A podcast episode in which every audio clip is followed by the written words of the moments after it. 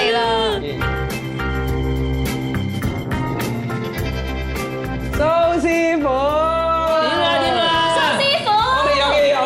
我哋有嘢飲，嚟師傅，哇你都有啊要加一陣呢啲 first 啊。多謝多謝多謝，多謝晒你個公司，多謝晒你啊，多謝晒你啊！ Thank you。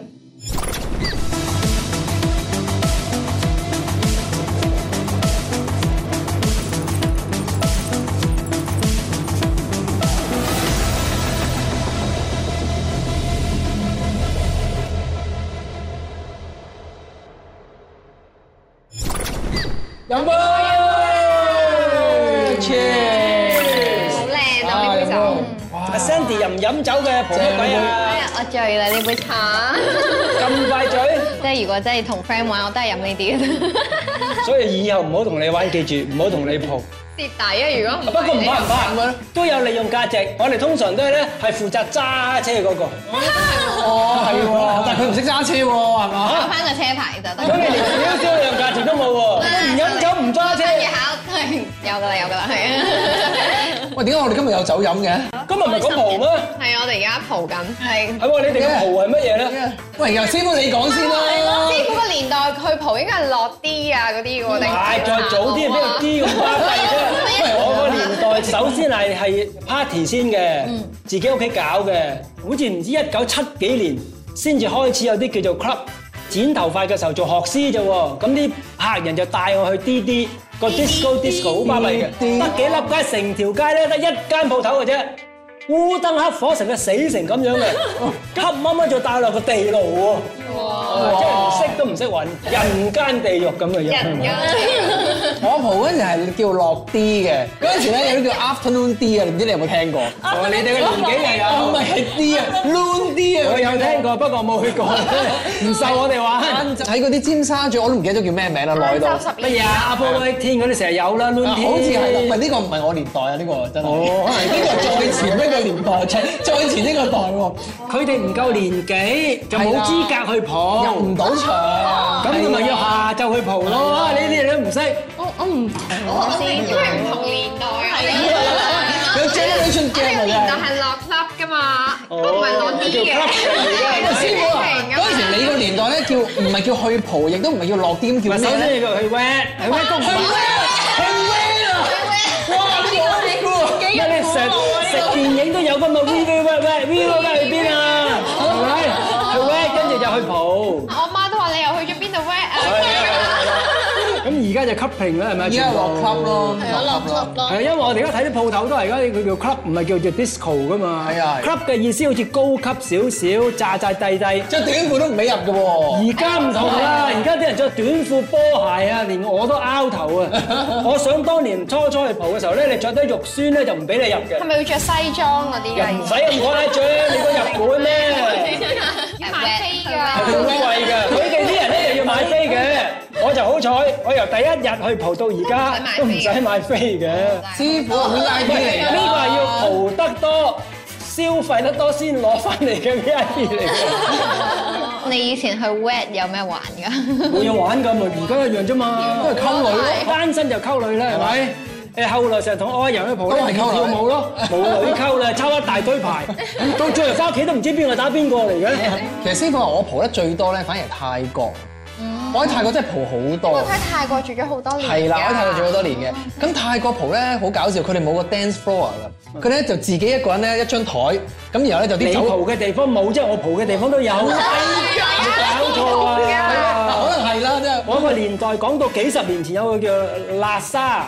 辣沙。好出名嘅個 disco 大到咧，唔知一萬尺嗰啲嘅，到中間有個飛碟走出嚟，叮叮叮叮哇！呢點喎？跟住全部激光，哇！三四十年前啊嗱，岌頭啦，出面嗰度識岌頭啊，啊，跟住我再近啲蒲，夠我再夠近夠啲蒲，我同我朋友蒲，唔知一幾年前去兩年前嘅事啦，去 s u k u i 人十個 win，十個 win 啊！佢都有兩層嘅，人哋下低都正正式式有舞池。哇！我啲朋友仲開幾支香檳，我喺泰國都唔捨得開香檳嘅，好貴㗎，貴到直情唔啱價嘅，貴到直情唔係因為貴過泰國香港唔知㗎好多錢一支。好貴。佢哋唔係佢哋唔係好飲香檳嘅，佢哋中意飲 whisky 佢唔嘅。係，我哋初初以前去泰國咧，晚晚飲親都係蒲都係飲香檳嘅。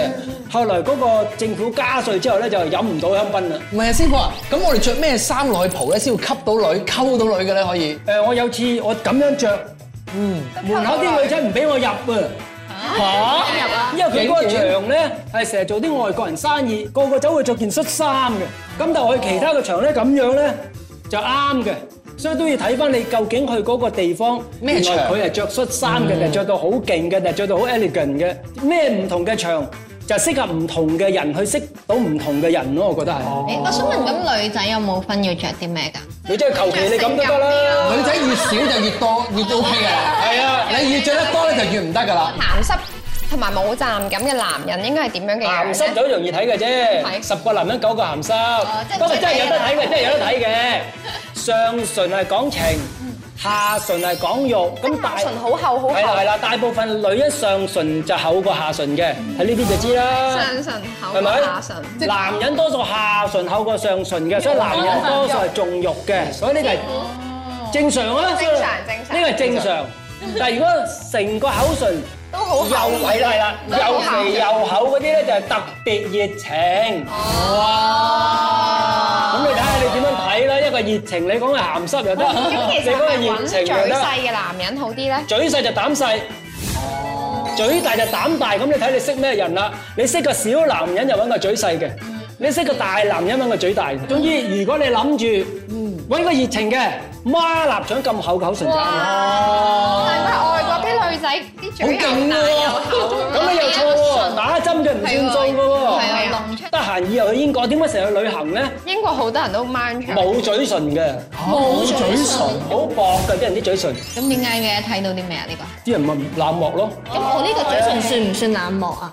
普通正常係咪啦嗯啊，嗯唔算特別厚，唔算特別熱情嘅人。哦，係啊，我天蠍座嘅，因為我個天蝎座都關乜鬼嘢事啫？要話天蝎座係咪？我都唔知幾熱情，咁成日吹水嘅人個樣會點？啊仲容易睇嗱。成日教第一件事識男仔識咩咧？要唔識啲好老識個實嘴歪嘅，哦，嘴嘴咩？一講嘢嘴歪嘅人咧就吹水唔抹嘴。嗰啲講十句咧就信一句得噶啦。咁第二個咧就牙疏，牙疏就中意誇大嗰啲 嘢，誇大。誒，我哋成日講趙元鬆咗啦，唔好趙元唱啦。係啊，咁你識啲牙梳嗰啲咧，就係情情條街都知 啦。哦，所以都要有啲技巧嘅識人，但係我因為自己識睇相咧，已經過濾晒呢啲人。師傅唔同嗰啲人做朋友㗎啦，知唔知啊？係啊，唔係嗱，你你你識男朋友或者女朋友都好啦，第一件事你唔好識個凡人係咪？第二件件事你唔好識個唱通街嘅人，咁呢兩個好重要噶嘛，唔一定拍拖拍到落去噶嘛，或者即係一日兩日，佢又賴你，哎呀咩咩又幾衰幾衰啊！嗰日識佢嘅，第二日話唔記得我啦，咁你有時真係唔知噶嘛感情嘅嘢。但係咧，如果我哋去蒲嘅時候咧，可唔可以睇得出佢人緣好唔好嘅咧？唔使人緣好，你照睇咪得咯。有啲人一入去又由頭打招呼打到尾嘅，十分鐘都未行到入去嗰啲使乜睇啊？唔使排隊嗰啲人咪人緣好咯。我哋蒲得多啫。師傅，我想問咧，即係我聽啲人講咧話嗰啲誒 clubbing 啊嗰啲係好暗噶嘛，即係如果佢哋真係要知道個女仔靚唔靚咧，即係唔係講到睇相啊，就係講佢靚唔靚咧，佢哋都要帶佢出一出去，唔係影相啊！而家影張相啊，相咁唔嘅。樣，跟住就可以即係睇到你值唔值得繼續識佢啦。不過唔緊要啦，夜媽媽你蒙下佢蒙下，人哋睇你你睇人，點知大家都係鬥蒙嘅啫。但係師傅啊，我想問咧，有冇話着咩色衫咧去蒲啊係特別旺嘅咧？好似我又冇乜關係喎，又冇乜研係究。咪着黑色衫會最好咧？係嘛？黑色衫黑色衫就最 basic 啫，係咪？去蒲係真係着呢呢呢套㗎，其實真係。或者有啲熒光衫，一接落嚟就反光。哇！嗰啲唔蒲嘅人先會着，啊，點解唔着嗰啲啊？我呢真係你呢世嗰啲你唔好行過嚟同我講嘢啊！到時我唔識你㗎，我唔識唔識你你㗎，我唔識你㗎。嗱嗱嗱，所以唔蒲嘅人咧，同蒲係有啲誤解嘅。好似我今日俾人要求話着蒲衫，我邊有蒲衫㗎？師傅蒲我係日咁啊日着嘅衫就去蒲嘅衫啦，唔通專登買件衫淨係去蒲就着，唔蒲唔着咩？係咪？師傅啊，但係咧，我中意啲咧比較幽默啲嘅男仔嘅。咁如果我真係去蒲嘅話咧，點樣可以睇得出佢係幽默嘅咧？ 哇！呢、個真係好難㗎喎。 哇，點咁睇你話啊？講嘢叻唔叻，我又知啦。嗱，講嘢叻嘅人咧，通常咧嘴唇有粒珠，嗌交唔會輸，因為有個啄嘅，或者上唇比較薄，但上唇個邊係翹嘅，門牙就唔好疏，要齊嘅。咁嘅人咧就講嘢比較叻，又唔會話亂講嘢誇大，咁你就唔容易識到嗰啲就係吹水唔抹嘴嗰啲啦，係咪？咁師傅，你有冇啲秘技係可以增強人緣運㗎，容易啲識女仔嘅？通常俾人問我都你都叫冇人呢個哋，疑問。唔係我都係叫人哋喺屋企我哋擺有啊，我哋個其他男仔有。吹桃花陣。哦，係咯，擺個吹桃花因為陣。每年有桃花位噶嘛，咁今年二零二二嘅桃花位喺正北，哦咁通常正北擺一杯水加個音樂盒，間唔中扭向音樂盒震盪杯水，呢個就係吹桃花但嘅，係我攞個音樂盒，佢扭完之後播一分鐘音樂。嗰陣就得咯，。間唔中扭下佢咯。喂，cheers cheers！喂，師傅，不如我哋今晚去蒲好啊咯好啊好啊喎，，帶我哋去唔蒲，係帶我去溝女，你帶我去蒲，我帶你溝女。你哋就勤力追仔。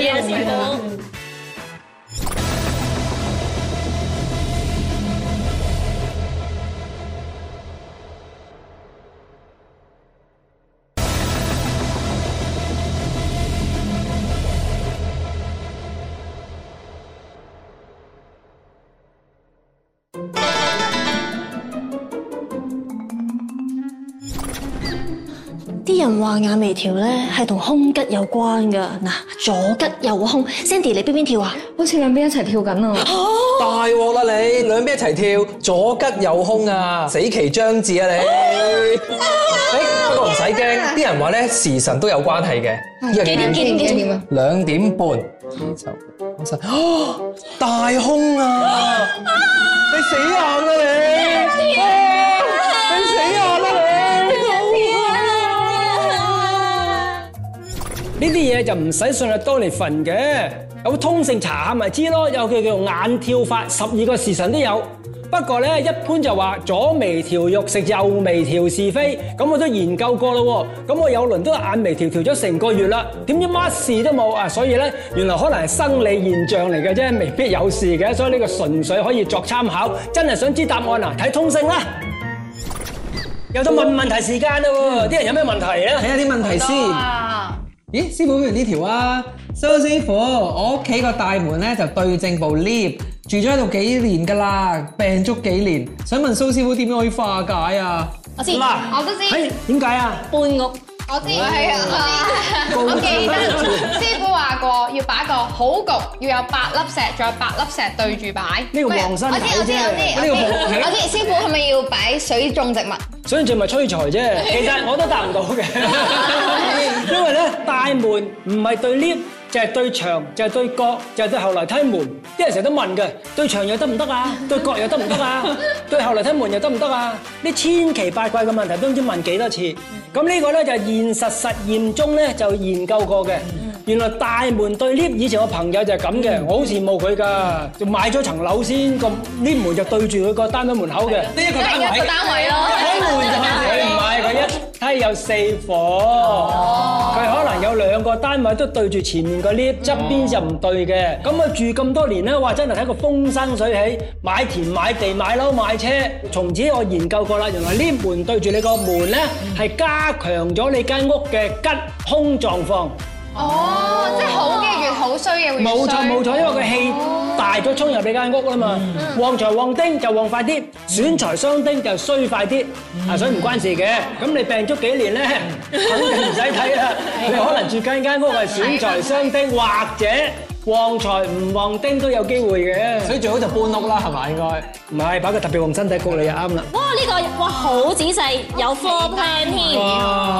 蘇師傅你好，床頭唔想向西，背靠窗咧又唔多妥。請問背靠位浴喂位即係廁所啦喂喂可以可以嗎嗎？啊反程洗手盆、坐廁、花灑頭等等啲水管都係喺另一邊長嘅。多謝。咁樣萬一咁唔中意，其實都得嘅。本來開門對角擺床頭就最啱嘅。呢邊佢又嫌對窗，佢又話床頭唔想向西，我唔明點解，咪歸西歸西話床頭唔可以向西啊。 本來床頭擺呢邊咪 perfect 咧，嗱呢邊有窗，呢度又有牆。佢咁唔中意嘅話，床頭擺呢邊都得嘅。不過其實呢一個係首選。呢一個係次選，呢一個係三選。哦跟住床頭向窗就唔怕嘅喎，因為有啲人話冇靠山係咪？係啊咁嗱咩叫冇靠山咧？除非你床頭係窗台，窗台你張床咧同嗰個窗距離好遠，咁呢個就冇靠山。咁都容易解決喎，一個高嘅床廳就已經當靠山㗎啦，咁就已經解決到㗎啦。但係師傅想問下咧，點解你話向呢邊係首選嘅？即係我哋床嘅方位係點樣擺？因為一般嚟講咧，我哋開門嘅對角擺床就一定啱嘅。點解唔咁你擺呢對角？邊擺呢邊都得噶嘛，咁咪解釋咗咯。呢邊對窗啊嘛，你又問一次唔係咁對角可以對呢邊角㗎，我哋。都得啊。不過人哋做咗排櫃啊嘛，啊你冇嘢揾啲嘢嚟問嘅真係。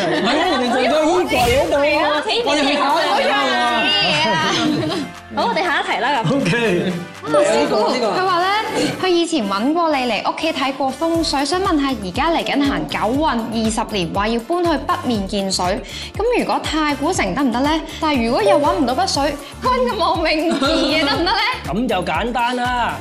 北邊水咧，其實就係講樓價升唔升嘅啫，同住得好唔好冇關嘅。首先就揾海有喺北邊啦，係咪？揾唔到海就揾河喺北邊，都冇啊，泳池喺北邊。都叫做北邊水，不過係大水細水咁解啫。因為二零二四到到二零六四，我哋叫做九運同一運嗰四十年，原來佢又冇旺財旺丁嘅方向，又冇損財傷丁嘅方向。佢一係旺財唔旺丁，一係旺丁唔旺財。咁點知自己揀咩呢？